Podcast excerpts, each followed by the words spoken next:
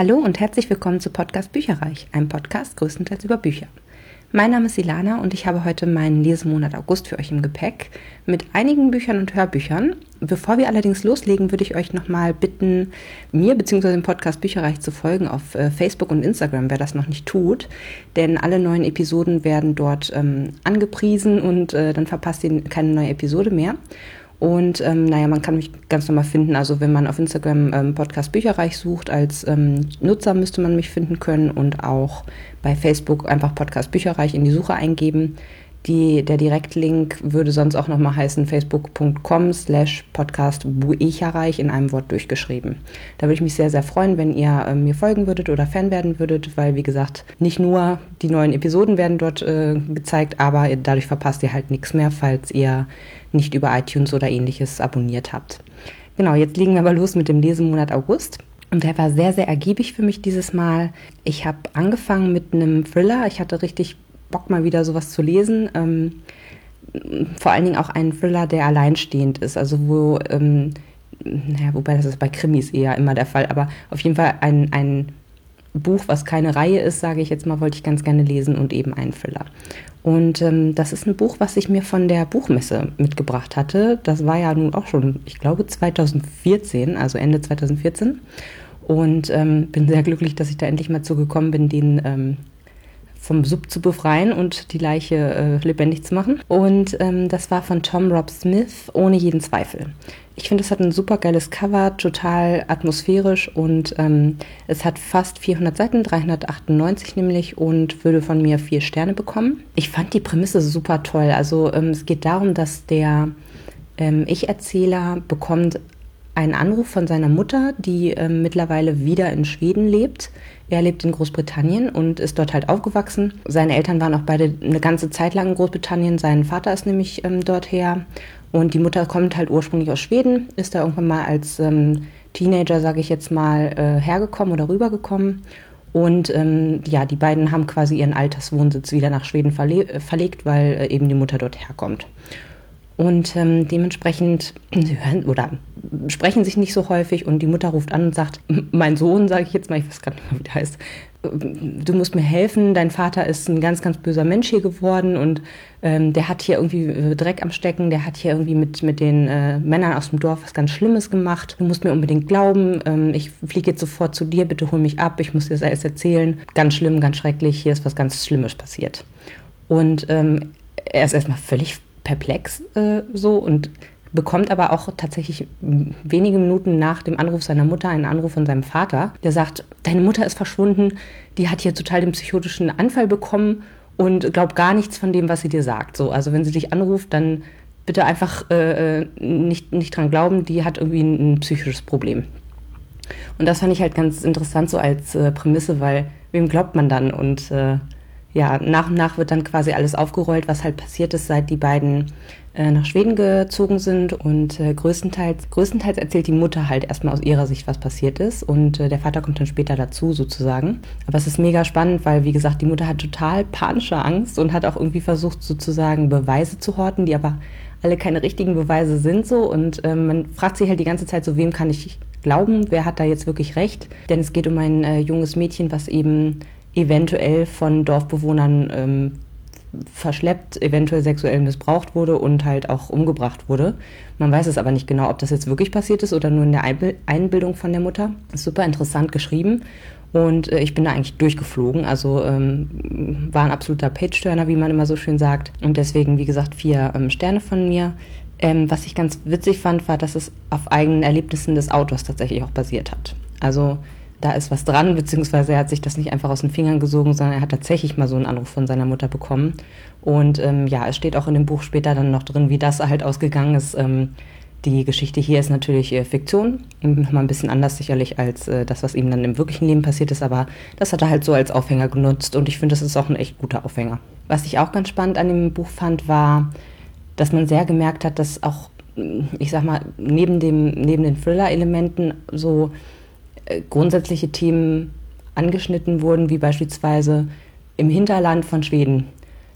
Was zählt da die Meinung einer Frau? Also ist das alles so zivilisiert, wie man sich das äh, gerne denkt und vorstellen möchte? Oder ist es tatsächlich selbst im 21. Jahrhundert noch so, dass eigentlich Frauen schnell mal als hysterisch abgestempelt werden und vielleicht denen nicht geglaubt wird so und dass ähm, gegebenenfalls Männer bzw. Söhne dann noch als äh, ja, Zeuge oder Verstärker funktionieren müssen, damit überhaupt die Frauen, also dass sie unterstützt werden müssen sozusagen, damit äh, deren Meinung überhaupt gehört wird. So. Und ähm, das fand ich super interessant und auch, es war halt sehr viel in, in Richtung ähm, schwedische Märchenkultur nochmal eingebaut, also auch in Richtung Trolle und ja, das wurde super gut da mit reingebacken.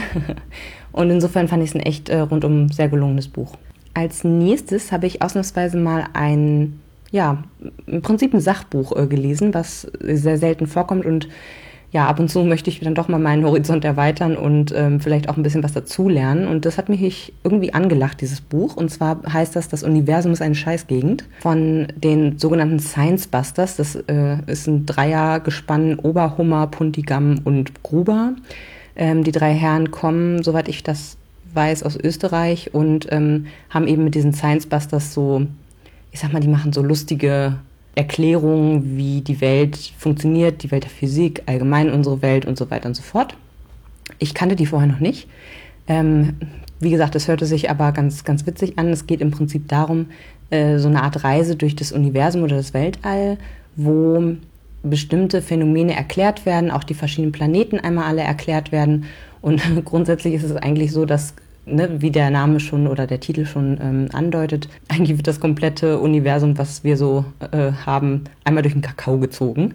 Also wirklich so nach dem Motto, ja, äh, die Erde ist ja bald runtergerockt, wo gehen wir denn jetzt als nächstes hin? Und dann wird jeder einzelne Planet zu Anfang sich angeguckt und äh, warum es da nicht sinnvoll wäre zu leben jeweils. Dann wird auch nochmal außerhalb der Milchstraße geguckt, was ist da denn eigentlich los? Und so werden nach und nach alle möglichen ähm, ja, Phänomene im Weltall quasi erklärt auf relativ verständliche Weise. Ähm, ich muss sagen, ich würde dem Ganzen trotzdem nur drei Sterne geben. Zum einen äh, finde ich allgemein, ich weiß, es ist jetzt eigentlich fast schon fies, aber ich finde halt allgemein Sachbücher ein bisschen schwieriger für mich, dass ich da reinkomme. Und gerade bei diesem hier war es äh, so, dass das gelesen wurde von Maria Hofstetter. Das ist eine österreichische Schauspielerin und ähm, auch den Science Busters selber, also den Autoren selber. Da waren dann immer so Snippets drin, wo äh, die drei quasi nochmal äh, ja, übertrieben, witzig, sage ich jetzt mal, äh, kleinere Sachverhältnisse erklärt haben. Und die Maria Hofstetter hat halt den Rest vorgelesen, wo es halt ähm, sehr ausführlich dann ähm, um einzelne Planeten oder das bestimmte Thema ging, was eben dann in dem Kapitel dran war. Und ähm, die, ja, Maria Hochstetter hat halt natürlich einen super krassen österreichischen Akzent. Das wusste ich aber vorher alles nicht. Also ich wusste vorher nicht, dass das jetzt äh, äh, ja komplett mit österreichischem Akzent irgendwie vorgelesen wurde und das hat mich extrem rausgebracht, ehrlich gesagt. Ähm, das Ganze ist fünf Stunden lang, ist eine gekürzte Lesung. Ich, also ich habe schon was mitgenommen, aber teilweise konnte man dann später auch die Planeten nicht mehr so ganz auseinanderhalten. Also ähm, für Leute, die wirklich ähm, an Wissenschaft interessiert sind, die an Physik interessiert sind, am Weltall in interessiert sind, für die ist es ein absoluter Hörtipp. Ähm, ich habe es als Hörbuch gehört und auch vom Hörverlag zur Verfügung gestellt bekommen. Ähm, oder auch sonst als Lesetipp sicherlich auch sehr, sehr cool. Man konnte gut zuhören, so war es jetzt nicht. Aber für mich nicht ganz das Nonplusultra dieses Jahres, sage ich jetzt mal. Insofern schön gewesen. Und äh, auch zum nächsten, beziehungsweise ich würde euch ganz gerne auch nochmal, damit ihr euch selber ein Bild davon machen könnt, wie das Ganze gelesen ist, hier nochmal einen äh, Ausschnitt zeigen zum Zuhören. Eine der großen Fragen, die uns Menschen schon seit Jahrtausenden umtreibt, lautet, gibt es irgendwo draußen im Weltall noch andere Lebewesen? Mittlerweile wissen wir, dass es noch jede Menge andere Planeten gibt. Eigentlich müsste da ja irgendwo einer dabei sein, auf dem es auch Leben gibt. Wo sind die außerirdischen Besucher? Wo sind die Raumschiffe der intelligenten Aliens, die von anderen Sternen zu Besuch kommen? Warum ist da draußen im Weltall anscheinend niemand? Wenn wir im All nach Leben suchen, dann halten wir quasi Ausschau nach rauchenden Schornsteinen, nach Schallwellen oder ob wo Licht brennt. Das heißt, wir suchen im Wesentlichen nach Biomarkern, nach Lebenszeichen. Aber das Weltall könnte voller Untoter stecken.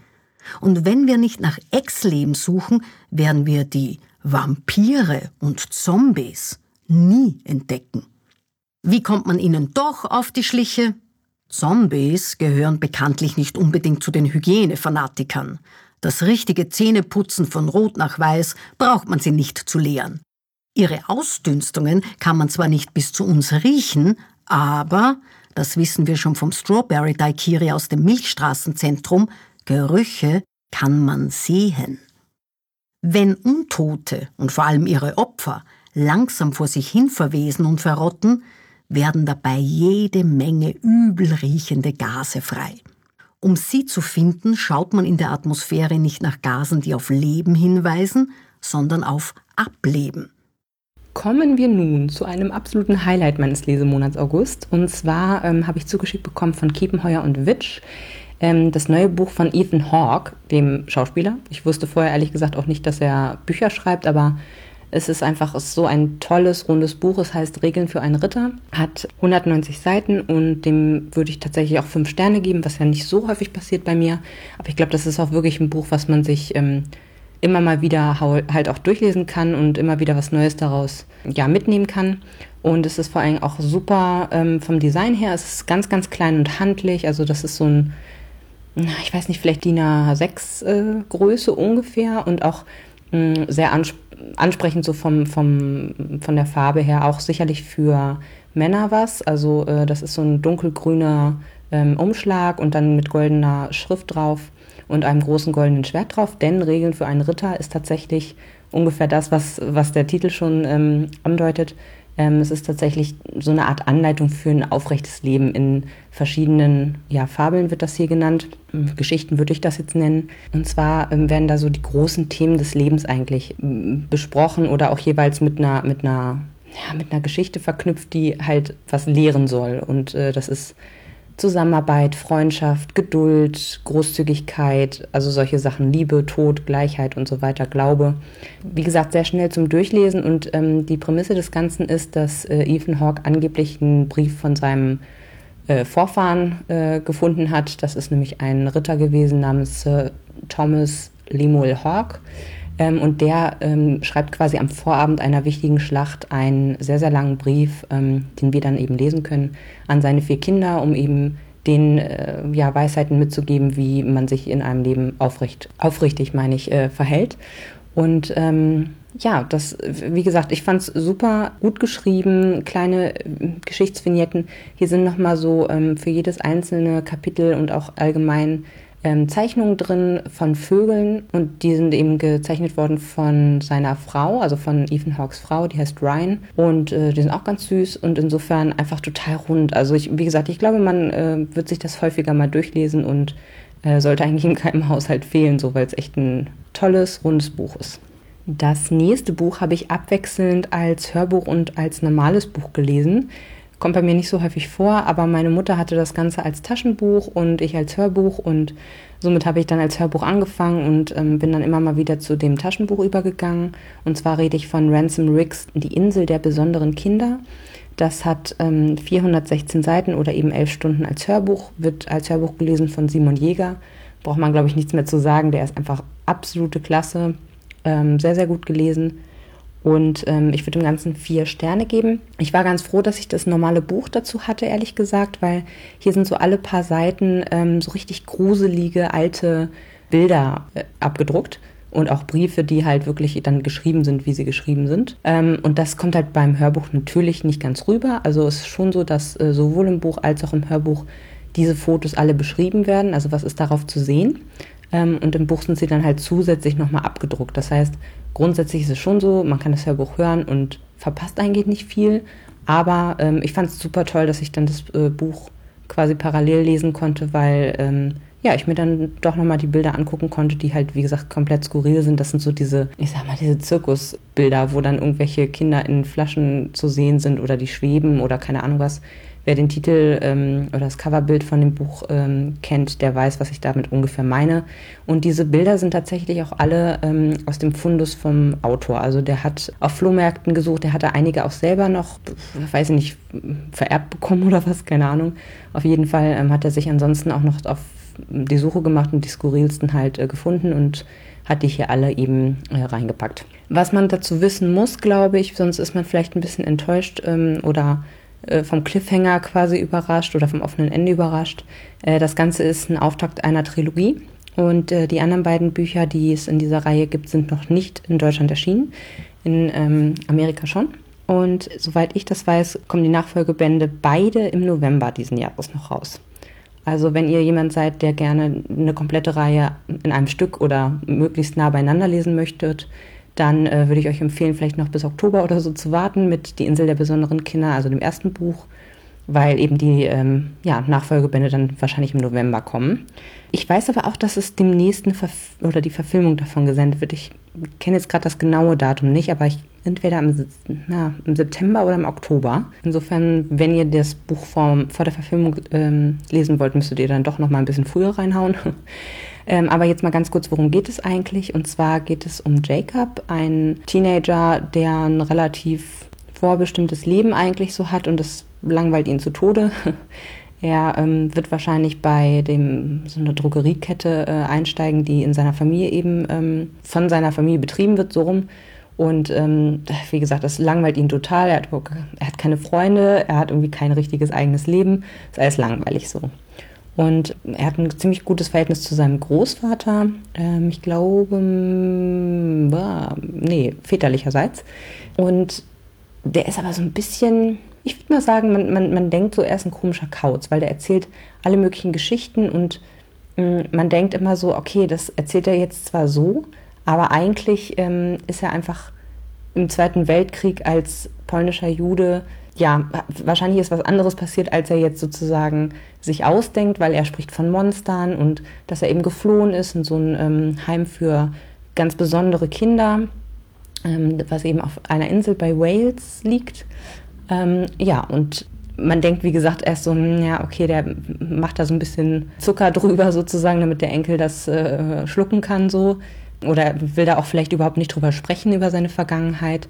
Und ähm, er zeigt dann zwar auch Bilder, also diese Bilder, von denen ich vorhin schon gesprochen habe, aber ähm, ja, der Enkel glaubt das halt nicht. Also die, die Kinder von dem Opa glauben es nicht und der Enkel auch nicht. So, und ähm, es ist dann so, dass der Großvater im ersten Drittel des Buches, dem passiert halt was und dann ähm, fahren der ähm, Jacob und sein Vater quasi auf Spurensuche zu dieser Insel, wo der, wo der Opa eben ähm, in einem Kinderheim war. Und Überraschung, es gibt diese besonderen Kinder wirklich und sie sind sogar ähm, für Jacob noch greifbar, obwohl das jetzt eine ganze Weile her ist, weil die irgendwie in einer Zeitschleife leben. Also man merkt schon, es ist ein Fantasy-Roman. Es ist aus, also auf gruselig gemacht, sage ich jetzt mal. Ich habe mich so mittelmäßig gegruselt. Für mich persönlich, weil ich super viel Fantasy eigentlich immer gelesen habe, waren viele Sachen schon im Vorhinein klar. Also okay, jetzt kommt der Abschnitt, wo so er alle Kinder kennenlernt, danach wird irgendwas Schlimmes passieren, wahrscheinlich von diesen Monstern, von dem der Opa gesprochen hat. Und so war das für mich leider ziemlich vorhersehbar und deswegen gut geschrieben, coole Bilder mit dabei, ähm, Hörbuch top gesprochen, insofern vier Sterne. Aber ähm, ich bin sehr gespannt, wie die Nachfolgebände werden und ob die mich nochmal vom Hocker reißen können oder ob es weiterhin, ich sag mal, 0815 Fantasy ist. Um wieder ein bisschen Abwechslung reinzubringen, habe ich anschließend 20 Sekunden Ewigkeit von Siegfried Langer gelesen. Das war ähm, im Angebot als äh, ja, E-Book, als Kindle-Deal für 99 Cent. Da musste ich sofort zuschlagen. Ich mag ja seine Bücher sehr, sehr gerne. Und ähm, dieses Buch war oder ist ein, ein ja, in sich stehender Thriller und ich fand ihn super gut. Also der hatte jetzt nur 180 Seiten. Ich habe den, glaube ich, auch innerhalb eines ja, Nachmittages, glaube ich sogar, also auf jeden Fall innerhalb eines Wochenendes durchgelesen und äh, würde dem Ganzen vier bis fünf Sterne geben. Es geht quasi um eine Frau, die in einer Leichenhalle aufwacht und über, also völlig verwirrt ist. Wie ist sie da hingekommen? Warum ist sie da? Warum lebt sie noch? Und was passiert da eigentlich gerade? Und ähm, gerade zu Anfang ist es super verwirrend. Du fragst dich echt, was, was ist denn hier jetzt eigentlich los? Ist sie gerade wach? Träumt sie das gerade? Also ist sie da irgendwo, irgendwo zwischen?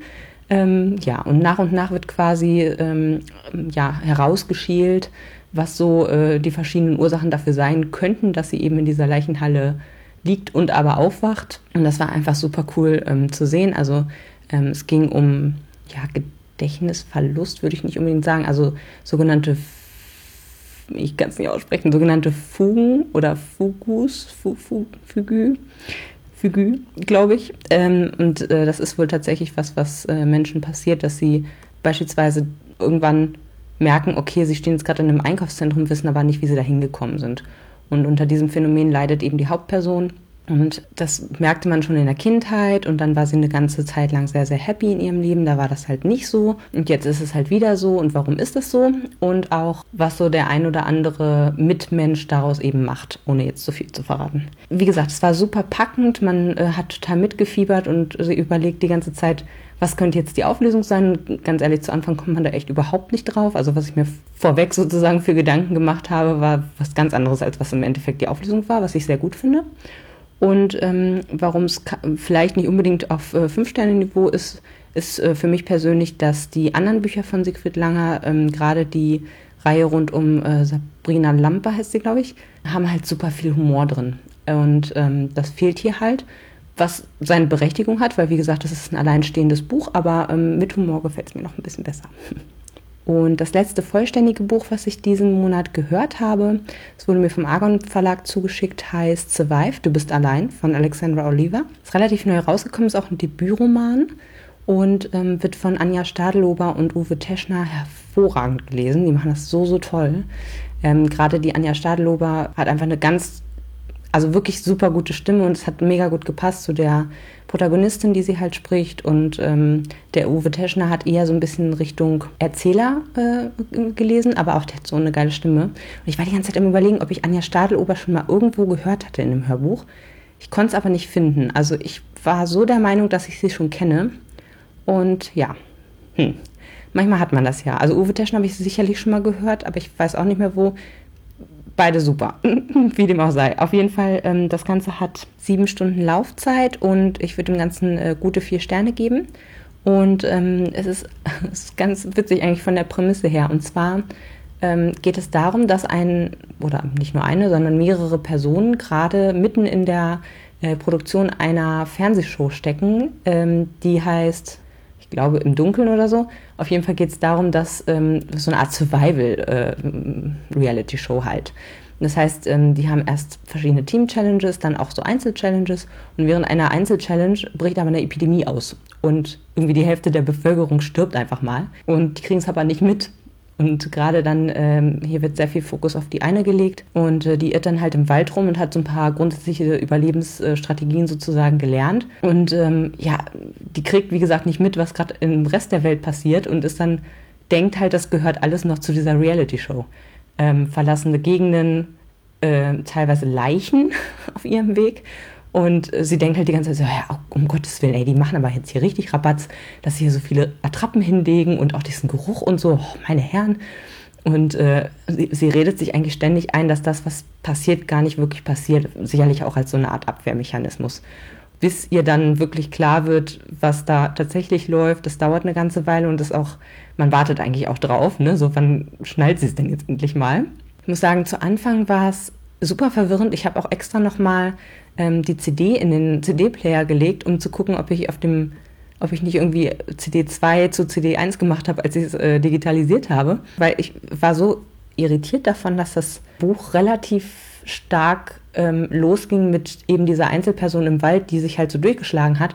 Ich dachte, das, es gibt gar keine Rückblende, warum ist sie denn da jetzt überhaupt? Also hätte ich jetzt quasi von mir aus nicht gewusst, okay, es geht um eine Reality-Show, ähm, wo dann eine Epidemie dazwischen kommt, sage ich jetzt mal, dann äh, hätte ich das echt, weiß ich nicht, so erst äh, ab einem Sechstel des Hörbuchs oder so geschnallt. Ähm, also ich fand, das kam sehr, sehr spät. Das hat mich ein bisschen irritiert zu Anfang. Ja, war aber dann die richtige Reihenfolge und war eben einfach so. Und ähm, ich fand es super unterhaltsam, es war sehr, sehr spannend. Ich habe das jetzt auch, glaube innerhalb von vier Tagen oder so durchgehört. Ähm, das hat, wie du schon gesagt, sieben Stunden ähm, Laufzeit. Und ich weiß noch nicht so genau, ob das jetzt alleinstehend bleibt oder ob das ähm, nur ein Auftakt von einer Reihe ist. Ehrlich gesagt, aus meiner Sicht müsste es keine Reihe mehr werden, ähm, denn das Ende ist zwar in einem Punkt quasi offen, aber halt durchaus hoffnungsvoll und ich also wie gesagt, ich persönlich würde da jetzt nicht noch einen Teil mit äh, hinten anfügen, sage ich jetzt mal. Ja, aber da bin ich mal gespannt, ähm, ob von der Frau Oliver noch was kommt und was so. Das fand ich jedenfalls ein ganz gutes Debüt. Und damit ihr euch selbst auch noch mal ein Bild machen könnt, habe ich hier noch mal einen kleinen Hörausschnitt für euch. Als erster vom Produktionsteam wird der Cutter sterben. Er fühlt sich noch nicht krank und er ist auch nicht mehr draußen am Dreh. Er ist nur einmal rausgefahren, vor Beginn der Dreharbeiten, um sich den Wald anzusehen und den Männern die Hand zu schütteln, mit deren Aufnahmematerial er arbeiten wird. Symptomlose Übertragung. Er ist jetzt seit über einer Woche wieder zurück, sitzt allein im Schneideraum und fühlt sich kerngesund. Auf seinem T-Shirt steht Kein Genie ohne Koffein. Er drückt eine Taste und Bilder flackern über den 32 Zoll Bildschirm, der seine chaotische Workstation dominiert. Der Vorspann. Die Tür des kleinen Minimarkts hängt geborsten und schief im Rahmen. Ich gehe vorsichtig hindurch, wohl wissend, dass ich nicht die Erste bin, die hier nach Nahrung sucht. Die meisten Regale sind leer und etliche Vitrinen sind umgekippt worden. Ohne hinzuschauen registriere ich die Kamera in einer Ecke oben an der Decke und als ich weiter in den Raum gehe, dringt mir ein widerlicher Gestank in die Nase. Ich rieche die verfaulten Lebensmittel, die verdorbenen Milchprodukte in den offenen Kühlregalen, die nicht mehr mit Strom versorgt werden. Ich nehme auch noch einen anderen Geruch wahr, den ich so gut ich kann ignoriere, während ich mich weiter umsehe. Die Kühlregale sind leer bis auf ein paar Dosen Bier, die ich nicht nehme. Ich hatte auf Wasser gehofft. Der einzige Teil des Ladens, den ich noch nicht abgesucht habe, ist hinter der Kasse. Ich weiß, was mich da erwartet. Der Geruch, den ich krampfhaft ignoriere, verrät es mir. Verdorbenes Fleisch und tierische Exkremente, ein Hauch Formaldehyd. Ich weiß, was sie wollen. Der Geruch soll mich an menschlichen Tod denken lassen. So, kommen wir zu den letzten zwei ähm, Dingen. Und zwar wisst ihr ja, dass ich übers Jahr verteilt aus zwei Büchern ähm, voller Kurzgeschichten ja insgesamt 24 Geschichten lesen möchte und ähm, das habe ich jetzt diesen Monat wieder getan. Letzten Monat musste ich einmal aussetzen, weil ich äh, schon zu viel vorgelesen hatte sozusagen, damit jetzt wirklich für jeden Monat eine Geschichte aus je einem, aus den beiden Büchern sozusagen jeweils eine überbleibt, musste ich jetzt quasi einmal pausieren, aber im August habe ich wieder losgelegt. Und zwar ist das einmal von ähm, Alice Munro aus der äh, aus dem Erzählband Zu viel Glück, das der die das Geschichte das Gesicht oder nee einfach nur Gesicht und da ging es um einen kleinen Jungen, der mit so einem riesen ja, Feuermal, Muttermal im Gesicht quasi geboren wurde. Und seine komplette ähm, eine Gesichtshälfte ist halt entstellt durch dieses riesige feuerrote Muttermal. Ähm, er selber oder seine, seine Mutter insbesondere, der Vater ist fast nie äh, da, aber seine Mutter versucht ihn halt zu beschützen, indem sie ähm, ja, möglichst wenig Spiegel im Haus hat und äh, ja, ja, da so ein bisschen versucht, die, die Hand drüber zu halten. Und ähm, er wächst auf und kriegt das erstmal gar nicht so richtig mit, ähm, bis dann ein Mädchen bei ihnen mit einzieht oder beziehungsweise eine Mutter und ihr, ihr Kind, die ist irgendwie eine der Angestellten seines Vaters und kommt so mehr oder weniger ins Gästehaus auf dem Grundstück. Und ähm, die haben halt einen ganz anderen Lebensentwurf als, äh, äh ich sag mal, die, die Hausherren. Und ähm, die beiden spielen super viel miteinander und es entwickelt sich auch echt was. Also es sind halt noch Kinder, da jetzt in Richtung Liebe jetzt noch nichts, aber die beiden sind halt super eng beieinander. Bis zum, äh, bis zu einem Tag, wo eben ja das Mädchen eigentlich aus Spaß, die spielen auch viel mit Farbe, irgendwie in irgendeinem Keller ist noch irgendwelche Farbreste und äh, zum Spaß malt die sich halt äh, sein Muttermal mit roter Farbe auch ins Gesicht. Woraufhin die beiden Mütter sich halt völlig ins, in, in die Wolle bekommen und ähm, die beiden eben ausziehen müssen. Und er ist so ein bisschen am Ende seines Lebens und erinnert sich halt an verschiedene Stationen und eben auch daran und ähm, bedauert das halt so ein bisschen, dass die beiden sich komplett aus dem Auge verloren haben. Insbesondere deswegen, weil er mitbekommen hat, dass als dieses Mädchen quasi zum Teenager wurde, hat sie sich selber ein ähnliches Mal im Gesicht mit irgendeiner Rasierklinge oder so, also richtig eklig, selbst beigebracht. Und es ist dann so, dass er auch, äh, wie gesagt, er ist vielleicht, na, was heißt Ende seines Lebens? Ich weiß jetzt nicht genau, wie alt er war, irgendwas zwischen 55 und äh, 75, sage ich jetzt mal. Und ähm, hat eben dieses Haus, glaube ich, auch geerbt. Ich glaube, darum geht's. Und ähm, ja, während er dann da so ist und seinen Erinnerungen nachhängt, wird er von einer Biene gestochen, sein Auge schwillt zu, er weist sich selber ins Krankenhaus an und muss da halt eine Nacht verbringen mit eine Augenbinde drumherum und in, dem, in der Nacht quasi kommt ja eine Frau und äh, liest ihm halt Gedichte vor oder rezitiert äh, Gedichte und er meint sie halt darin zu erkennen. Und ähm, das ist so, auch so ein leicht offenes Ende, ob die beiden, ob, ob, das jetzt wirklich sie war zum einen, also er ist wie gesagt komplett überzeugt davon ähm, und merkt halt, wie die Gefühle quasi neu hochkommen, also diese freundschaftlichen Gefühle, aber auch was wäre wenn, ne? Also so ein Stück weit geht es da in die Richtung. Und ähm, ja, das fand ich echt eine schöne Geschichte. Wie gesagt, ein relativ offenes Ende, ob das jetzt sie wirklich ist und ob sie halt jetzt vielleicht zusammenkommen oder wie oder was. Aber ähm, eine schöne Geschichte über Freundschaft und ja, dieses, diesen Was wäre wenn Gedanken und ähm, deswegen von mir vier Sterne für diese Erzählung. Und in dem Sammelband Krimi-Kätzchen, spannende Katzengeschichten, habe ich gelesen Humane Gesellschaft von Stephen Spruill. Spruill. Äh, das hatte 14 Seiten. Achso, das andere hatte übrigens 25 Seiten. Ähm, genau, und das hatte jetzt hier 14 ähm, Seiten, war sehr kurz und fand ich aber auch super gut, ähm, würde ich auch vier Sterne geben. Da ging es um eine, ich glaube, Rechtsanwältin, die selber oder ihre Schwester wurde mal als, oh ich Gott, meine Güte. Also die Schwester wurde entführt, ich glaube auch vergewaltigt und ähm, ermordet, als die Schwester ungefähr 13 war. Ich weiß jetzt nicht, wie alt dann äh, die Rechtsanwältin selber war, aber das war so ein bisschen für sie der Auslöser, aus dem sie eben sagt, okay, äh, ich möchte gerne Rechtsanwältin werden und die ganzen bösen Männer schnappen. Und ähm, die Geschichte dreht sich halt um einen sehr, sehr krassen Mörder, der halt auch äh, zum Tode verurteilt ist, der aber schon in der Vergangenheit mehrfach aus dem Gefängnis auch ausgebrochen ist, wie auch immer. Und ähm, der hat halt auch eine Katze, weil Katzen kommen da ja immer drin vor. Und ähm, der macht sich halt extrem Sorgen, wie es seinem Kater geht, während er im Gefängnis ist, beziehungsweise wenn er tot ist.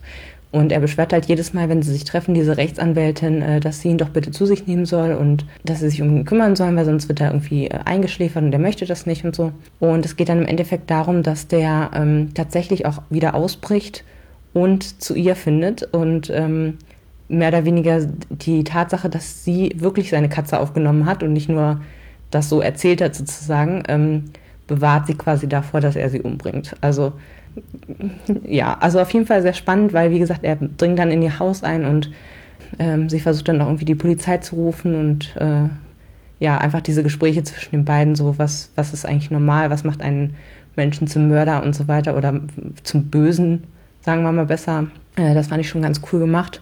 Und insofern vier Sternchen von mir. Das war mein Lesemonat August. Ähm, wir hören uns spätestens in einem Monat wieder, wenn ich über den September spreche. Ich freue mich jetzt schon drauf und ähm, sage Tschüss und habt viel Spaß beim Lesen. Informationen zu allen Büchern, über die ich heute gesprochen habe, findet ihr auf meiner Website www.bücherreich.net mit UE. Ihr könnt dort oder auf Facebook unter www.facebook.de slash podcastbuicherreich in einem Wort durch mit mir in Kontakt treten. Meine E-Mail-Adresse lautet buicherreich at gmail.com. Wenn ihr diesen Podcast über iTunes abonniert habt, würde ich mich riesig freuen, wenn ihr mir eine 5-Sterne-Bewertung hinterlasst. Dies ist ein privater Buch-Podcast, in dem ich nur meine eigene private Meinung wiedergebe. Wenn mir ein Buch oder Hörbuch kostenlos zur Verfügung gestellt wird, kennzeichne ich es entsprechend auf meiner Website.